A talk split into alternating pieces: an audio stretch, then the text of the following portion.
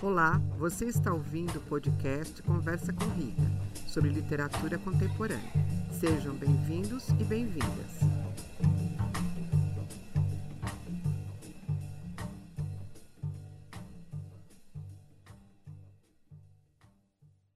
Projeto Conversa com Rita acabou de completar um ano de vida, então feliz aniversário, Rita Couto. Para todos nós. Esse projeto que tem como objetivo né, esse compartilhamento de experiências de leitura, tendo como objeto sempre uma obra, um autor nacional ou de um outro lugar. O autor hoje, né, o autor do livro Degeneração, e dispensa a apresentação, Bonassi, até porque ele está na televisão, ele é roteirista, não é, de séries e também já escreveu para o teatro, para o cinema, co-roteirista de vários filmes e também com várias obras publicadas no Brasil e ou no exterior. Entre outras, eu não destaquei todas aqui, mas o Subúrbio, 94, né, considerado um ponto de inflexão na literatura brasileira, Luxúria, Passaporte e também essa literatura para leitores menores, O Pequeno Fascista. Então, o Bonassi é o autor que está em pauta hoje. A convidada de Rita é doutora Bianca Ribeiro Manfrini. Bianca é doutora pela FEFELESH, Faculdade de Filosofia, Letras e Ciências Humanas da USP, e autora do livro A Mulher e a Cidade, Imagens da Modernidade Brasileira em Quatro Escritoras Paulistas. E há um, um episódio na TV Cultura, mas que pode ser assistido também pelo YouTube, em que a Bianca fala sobre tragédia familiar, formação do indivíduo burguês em obras literárias brasileiras do século XX. Nosso próximo encontro, depois de hoje, acontece no dia 8 de fevereiro, e a obra que será debatida, que será comentada a respeito de que nós vamos conversar, é Amiga Genial de Helena Ferrante. E eu passo agora a palavra à Rita. O Bonassi sempre aceitou os convites para conversar com os alunos de onde nós trabalhamos e ele também aceitou o convite para bater um papo comigo. Né? A conversa é muito boa. Então, estou convidando todo mundo para assistir o episódio em que eu converso com ele também. O livro que a gente vai discutir já foi dito, é Degeneração. Ele publicado esse ano, 2021, pela editora Record e tem 287 páginas. E a minha convidada é, já foi apresentada, é a doutora Bianca Ribeiro. O Bonassi é uma das vozes mais importantes da nossa contemporaneidade e é também escritor que incomoda.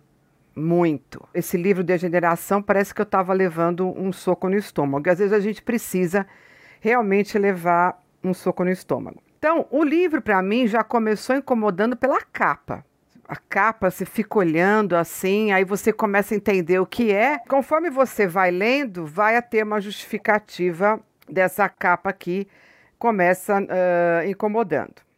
E isso vai, esse incômodo, esse soco né, que a gente leva, segue pelas 287 páginas do livro. Bonassi é mais um grande escritor. Como o Murilo já apresentou aí, ele começa com Subúrbio, que é de 1994, e depois é, vai para Luxúria, que é de 2015. Bonassi sempre tem todas as suas obras, um trabalho muito primoroso com a linguagem, apesar dela ser bastante seca e bruta até, em que ele denuncia a realidade da sociedade.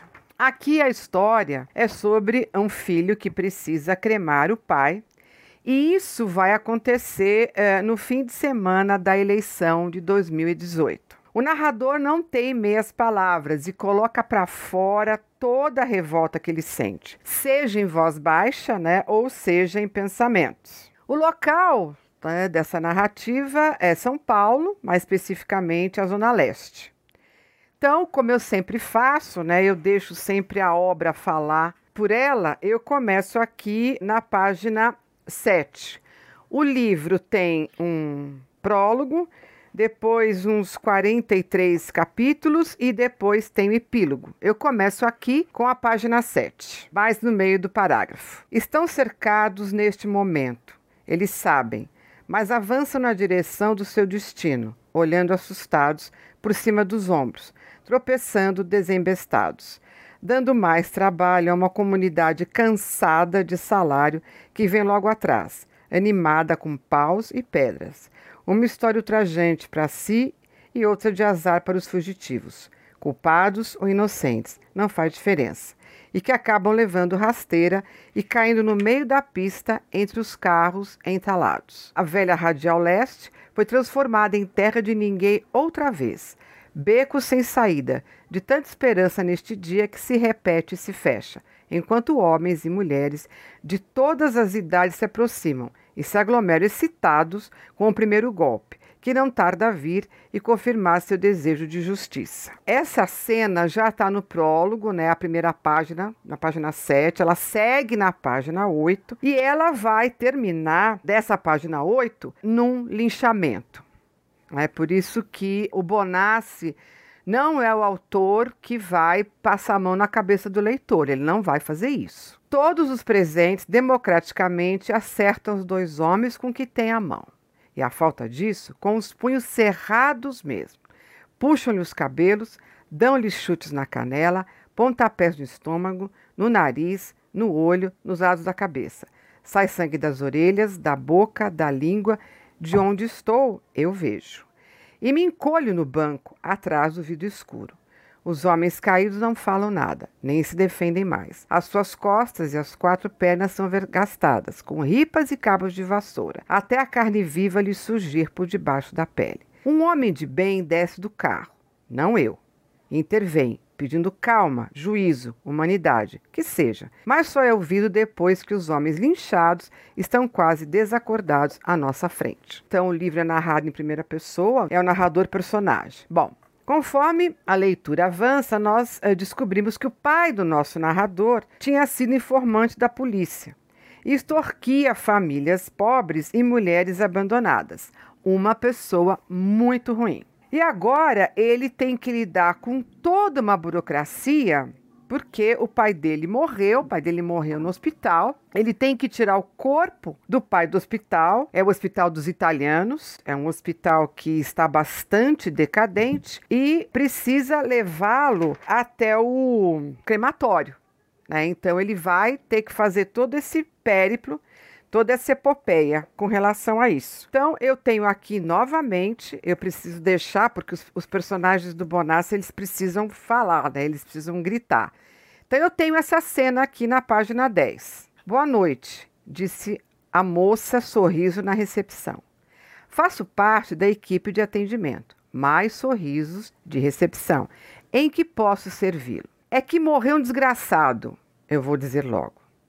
Morreu aqui neste hospital um ser humano desprezível, um espírito de porco miserável. Foi criado e desenvolveu-se neste mesmo bairro em que estamos, entre o fedor de parmesão e de cachaça, de vermute de oficinas mecânicas, de molho de tomate e de sucata, antes que esses pombais ocupassem os últimos terrenos do estado amontoando os nordestinos esfolados por cima de tudo, todos eles, nacionais e estrangeiros, nesses apartamentos a longo prazo, que de tão pequenos se janta na varanda, contemplando a terra de ninguém, de onde vieram e a qual poucos desejam voltar, em qualquer tempo. Então veja, a gente está ainda, né? Ainda não, a gente está bem no começo. A gente está na página 10.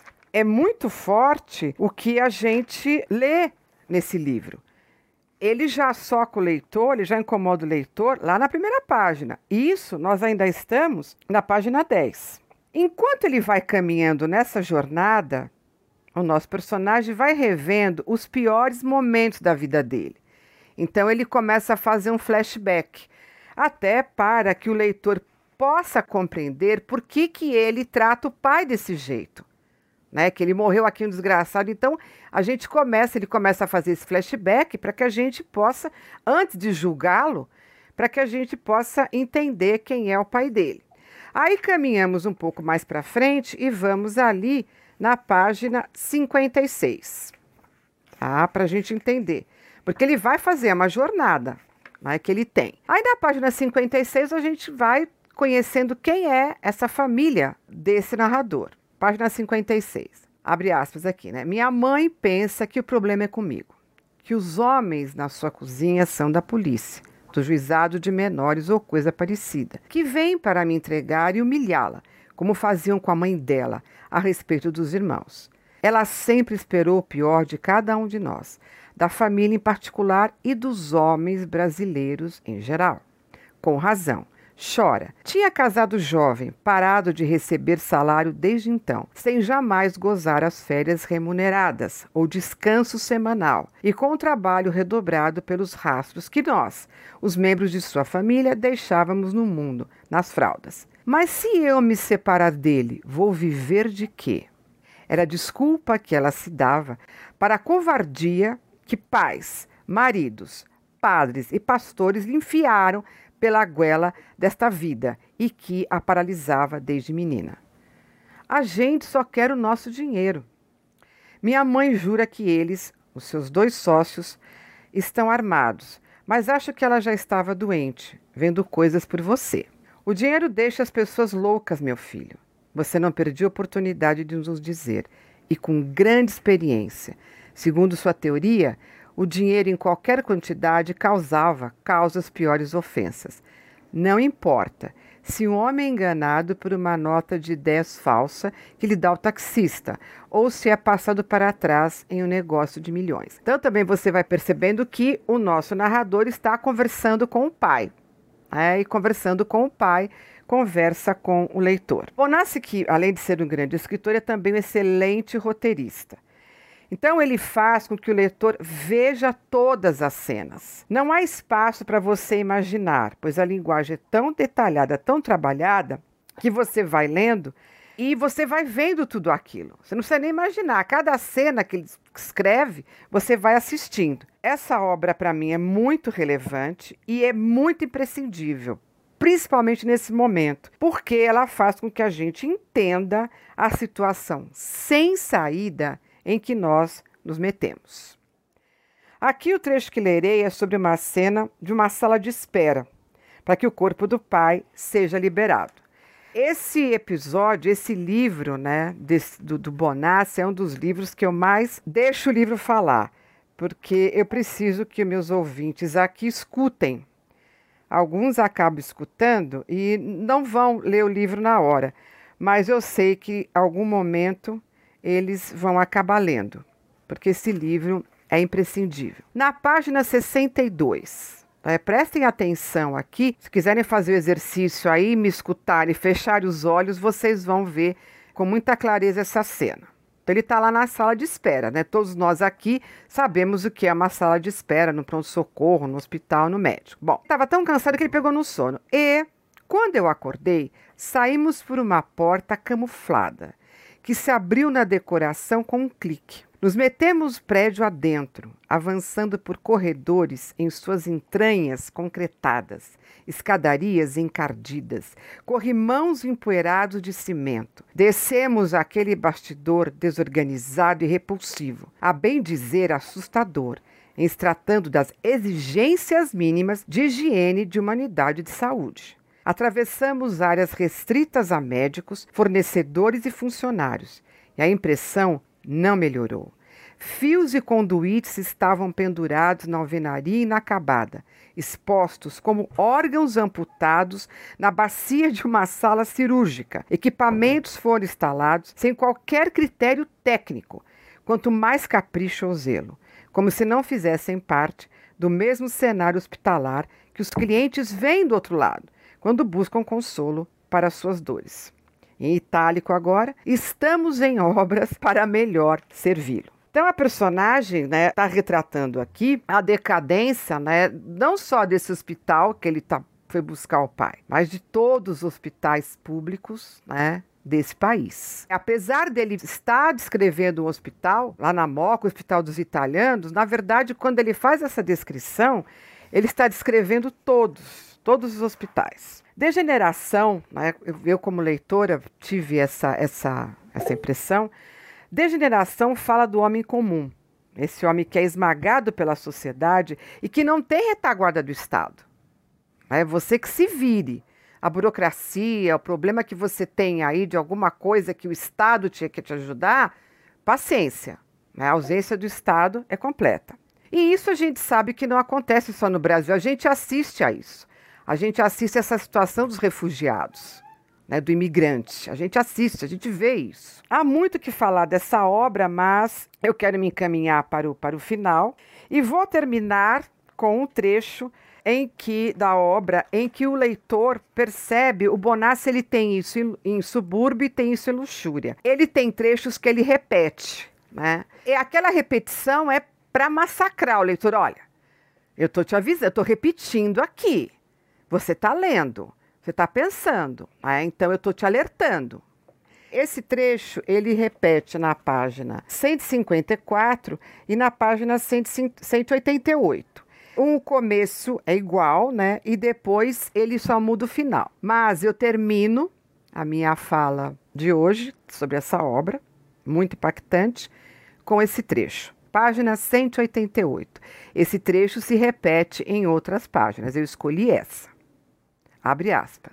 Amanhã será confirmado em segundo turno, eleito democraticamente para a presidência da República, um capitão reformado do Exército que sente saudade da ditadura e não gosta de mulher, nem de viados, nem de negros, num governo de milicianos, avalizado pelo Exército Nacional. Mas ainda não está plenamente claro para quem não quiser ver. É o legado da sua, da nossa democracia. Meu pai. Há um momento no livro em que eu tinha esperança que um personagem fosse ter uma reação diferente. E o Bonassi vira para mim e diz: Rita, não procure esperança no meu livro, você já sabe disso. É um escritor realmente que nos alerta e tira aquele, aquele véu da cegueira. Nós aqui no Clube de Leitura, a gente já está sem esse véu da cegueira. Gente, nós já estamos sensíveis, mas é importante que essa fala seja reforçada. Então, agora eu passo a palavra à minha convidada, a doutora Bianca Ribeiro. Eu vou propor uma leitura do romance que vai mais ou menos é, pelo caminho da análise do narrador. Eu vou falar um pouco sobre quem é esse narrador, como ele se constitui no romance e principalmente é, como ele se constitui é, no sentido da origem familiar dele, né? Que é uma coisa bastante forte no romance. Talvez eu vou, eu vou tentar fazer uma análise, lógico, que é, é decorrente da minha formação e do, dos assuntos que eu estudei na minha trajetória acadêmica, mas também não quero fazer a, que a coisa seja muito árida. Vou tentar fazer uma análise de leitora que estudou um pouquinho de literatura, né? Me chama atenção no livro né, a forma como a família se estrutura. Então, você tem essa violência do pai permeando todo o romance, e ele deixa muito claro né, que esse pai é violento desde o início. Então, é, o preconceito que, que o pai é, tem né, e que ele distribui pela família inteira é uma criação baseada em valores que são preconceituosos, uma criação baseada não no trabalho como algo ético, né, como algo honesto, mas no trabalho que é, causa logro nas pessoas, tanto que o, o negócio do pai era entrar na casa das pessoas mais pobres, quebrar toda a casa das pessoas, falar que tinha um problema ali no fim não tinha nada e levar embora o dinheiro das pessoas. Então, assim, a ética do cidadão de bem, só que não, né? E a gente sabe muito bem que esse é o substrato, esse é o substrato mais profundo do macro que nós temos hoje no governo. Então, eu acho muito interessante quando o Bonassi ele coloca uma lupa é, em cima dessa camada social, que é a pequena burguesia, da qual eu também sou oriunda, então eu acho que a gente consegue falar mais à vontade desses assuntos ele coloca uma lupa em cima da pequena burguesia e, de repente, ele está iluminando o que está acontecendo mais acima, né? nas camadas sociais mais acima e nas estruturas sociais mais acima. O romance ele não é um romance de enredo clássico, um romance de ação, digamos assim, que você tenha um protagonista. Agora eu vou fazer algumas referências literárias para conseguir estruturar a análise. Por exemplo, você tem o, o Conde de Monte Cristo, que você tem um protagonista que vai, faz e acontece Crime e Castigo, que é um romance que muita gente leu, que muita gente gosta, que também é um protagonista que, apesar de tudo, vai e faz e atua no mundo e resiste ao mundo de alguma forma. Eu vejo o protagonista do, do Degeneração como alguém que está tentando resistir ao mundo. Não vou dar spoiler, mas é, é, o romance é sobre uma tentativa de resistência à degradação que cerca ele. Como que essa, essa tentativa, na verdade, ela já está malograda desde, desde a origem. Você citou, você fez algumas menções à situação da mãe no romance.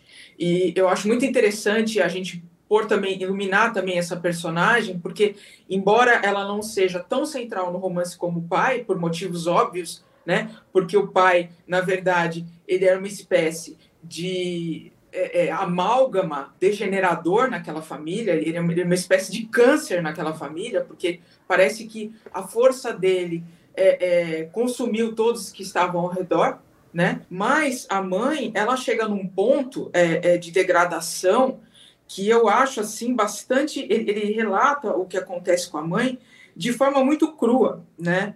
Eu vou citar um trecho, alguns trechos, porque é, eu acho assim o, o, quanto essa mulher desapareceu nesse processo, o quanto ela foi somente uma pessoa que deu à luz aos filhos desse pai e se degradou e que morreu e tanto que ele relata que a morte dela vejam bem a morte do pai se, se dá de que forma o pai foge do asilo, ou seja, esse pai até o fim foi essa coisa ruim e ele morreu tentando fugir, né? Ele morreu tentando lograr alguém, ele morreu tentando fazer alguma coisa. A mãe não, parece que a mãe é consumida pela família, consumida pelo pai. Ele vai falar assim: aparecem, agora a mãe falando, né? Aparecem oportunidades na vida de qualquer um. Ela dizia, quando ainda falava, pois quando morreu, já não sabia coordenar a abertura da própria boca, da bexiga, do cu. Voltou às fraldas, agora geriátricas e descartáveis. Ficava amarrada pela cintura numa cadeira de balanço, mas nunca fez menção de ir a lugar nenhum, nem enquanto mandava nas próprias pernas. Também não é sabido que tem imaginado coisas melhores do que estas. É muito brutal o que acontece com essa mulher. Ela é absolutamente apagada dentro dessa família.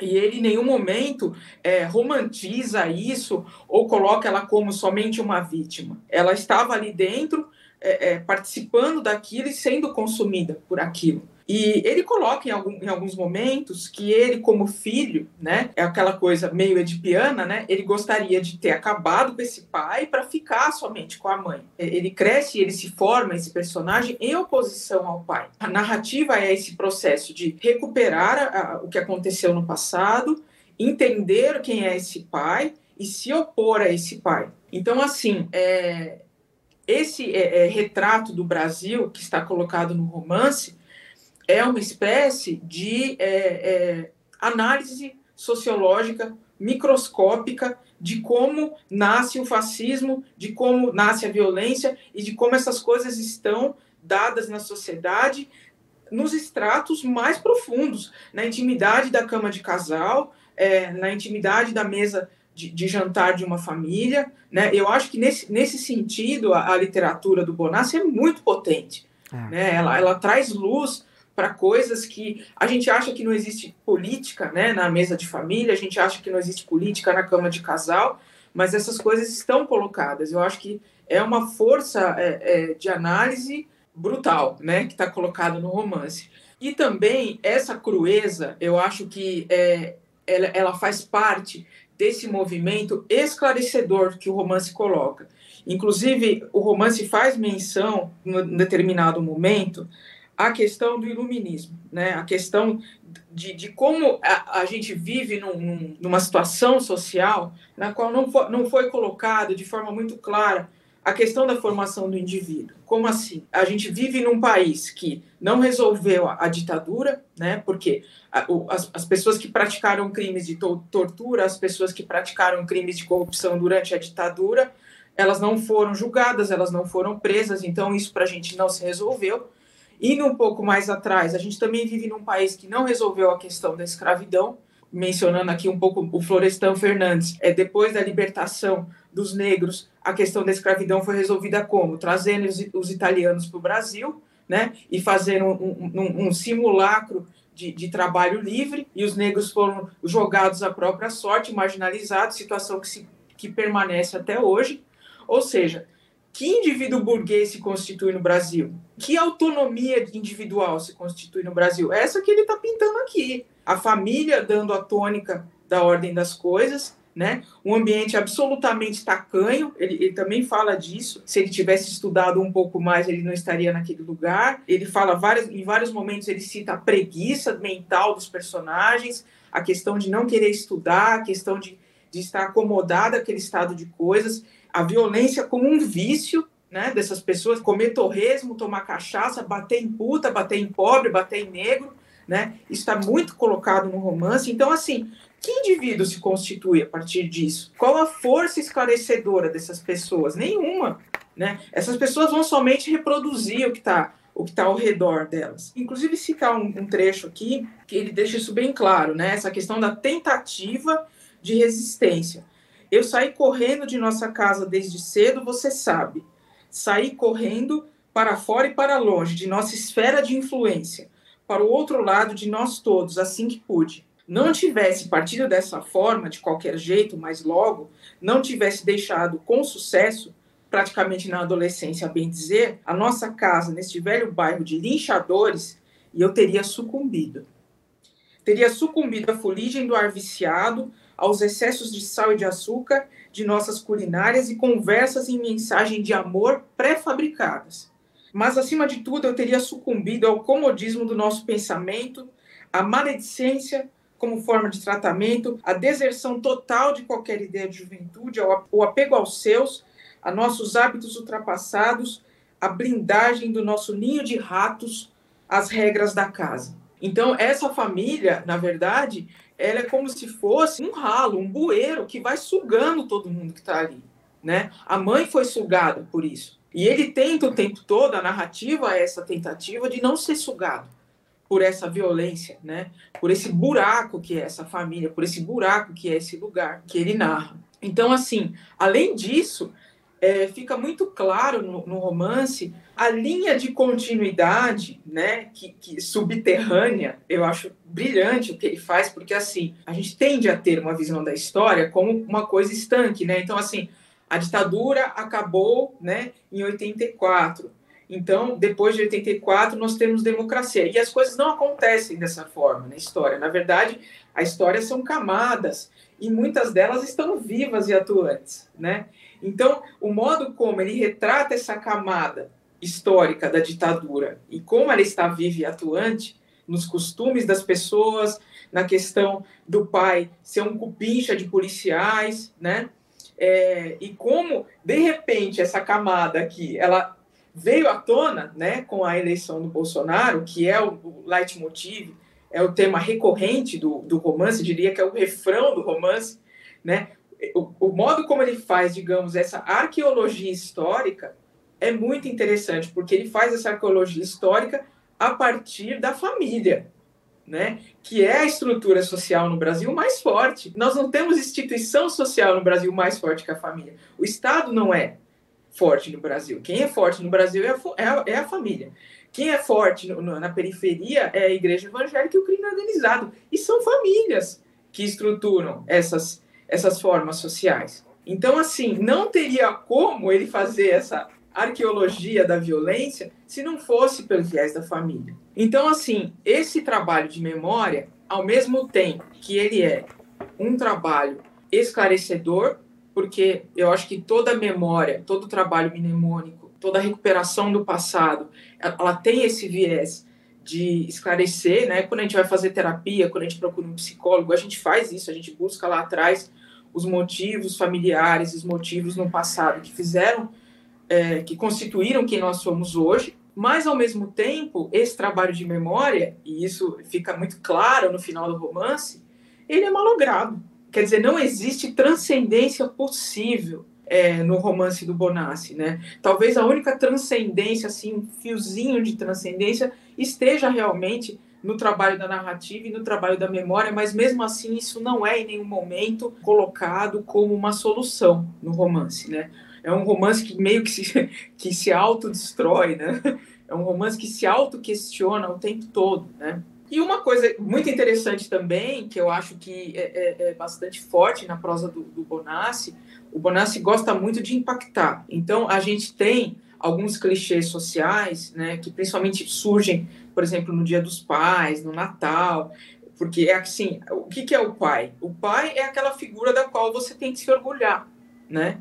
O pai é aquela pessoa que é o herói, né? Todos esses clichês sociais relativos ao pai, ele desfaz todos, né? Ele não vê a hora de se livrar daquele corpo, ele tem satisfação, você sente a satisfação do narrador de ter se livrado desse pai. Tanto que ele quer queimar o pai, ele quer que o pai vire pó, entendeu? É, é, ele não tem o menor, é, é o menor orgulho desse pai, né? Ele quer, na verdade, é, sumir com esse corpo, se livrar desse corpo e também se livrar desse passado. Porém, esse passado constitui o narrador. Esse passado é o que faz o narrador. Né? Essa relação com o passado é muito tensa no romance. É interessante a escolha do título, é, Degeneração, porque eu fiquei pensando depois que eu terminei, por que não degradação? Porque o livro trata de degradação o tempo todo, né? Os personagens, inclusive, eu acho muito interessante o enfoque que ele dá no mundo do trabalho.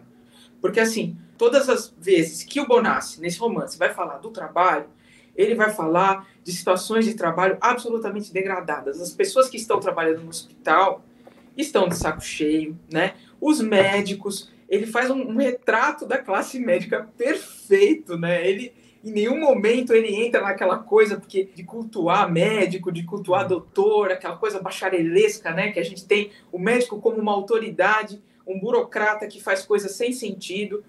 Os terceirizados que estão trabalhando no hospital estão é, repetindo coisas no, do, do, treinamento que eles tiveram. Acho que a única figura do mundo do trabalho que se destaca ali é um dos caras que viabiliza ali no necrotério o lance dos corpos, um dos caras que questiona, inclusive, a autoridade dos médicos, é um dos técnicos, né? Que tá de saco cheio daquilo tudo e, e faz um desabafo com ele. É uma das poucas pessoas do, que você vê que não tá tão consumida pela alienação do mundo do trabalho ali, mas ele retrata a degradação da mãe como um processo de, de, trabalho, porque ela nunca foi paga pelo que ela fez dentro da família. O trabalho do pai era um trabalho de logro, de enganar as pessoas, e depois, na, na, nas horas vagas, ele ia bater em, em, gente pobre, junto com a polícia. O trabalho das pessoas no hospital também é, é, é um lixo, né? Assim, é totalmente alienado. E ele também tá de saco cheio. Ele, às vezes ele para o romance para falar que não vê a hora de ir para a praia, ficar com a esposa dele. É, ele faz um discurso bem grosseiro. Nesses momentos você vê que ele também é o pai dele, né? Tem horas que você vê que o narrador é, é, faz uns discursos que seriam meio que o do pai, né? Não vejo a hora de ir pra praia meter na minha esposa, é bem assim que ele relata, né? É bem de forma bem crua. Então, assim, por que não é, é degradação? Porque degeneração implica moral. A degeneração, ela não é somente é, você tem uma casa degradada, você tem um prédio degradado, por quê? Passou pela passou o tempo, ninguém cuidou, aquilo se degradou. Algo degenerado é algo que moralmente está comprometido. E é o que acontece no romance. Ele não está falando somente de um país, de um personagem, de uma família que está degradado, né?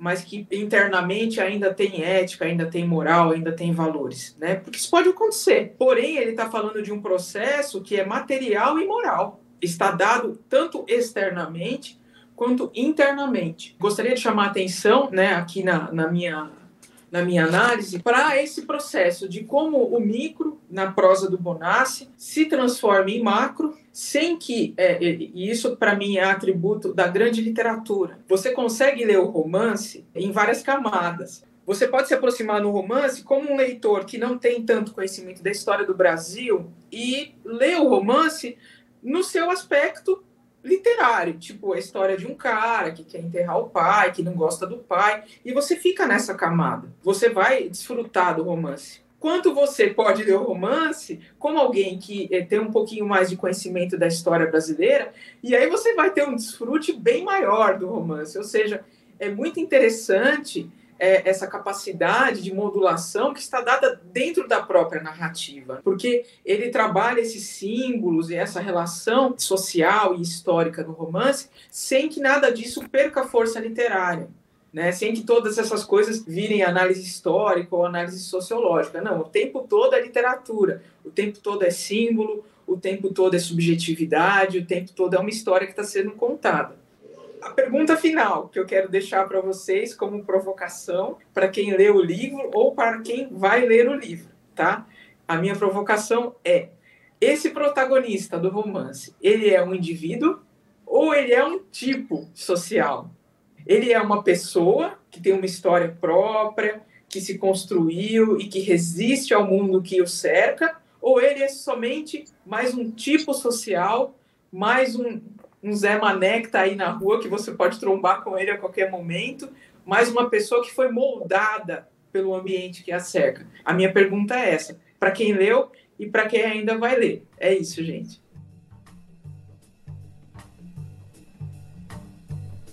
Você ouviu Conversa com Rita. Obrigada e até a próxima.